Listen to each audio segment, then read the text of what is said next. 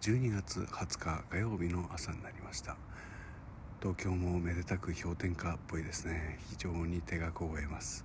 これから帰って温度計を見るのがとても楽しみですね、えー、今日も誰ともすれ違わなかったですね。やっぱり寒いんでしょうね。はい。でも故に息が真っ白で大変気持ちがいいです。えっ、ー、と今日は火曜日でしょ？昨日の人でね面白かったのはね、えー、死亡吸引っていうのをやってみたんですよ。だから大きな声で出せないんで小さな声で「今日はお願いします」っていう人がいてですね。お腹の周りの肉を取ったんですって。1.8リットル分ぐらい、えー、その話を聞いて異様に生々しくて気分の悪い一日でした。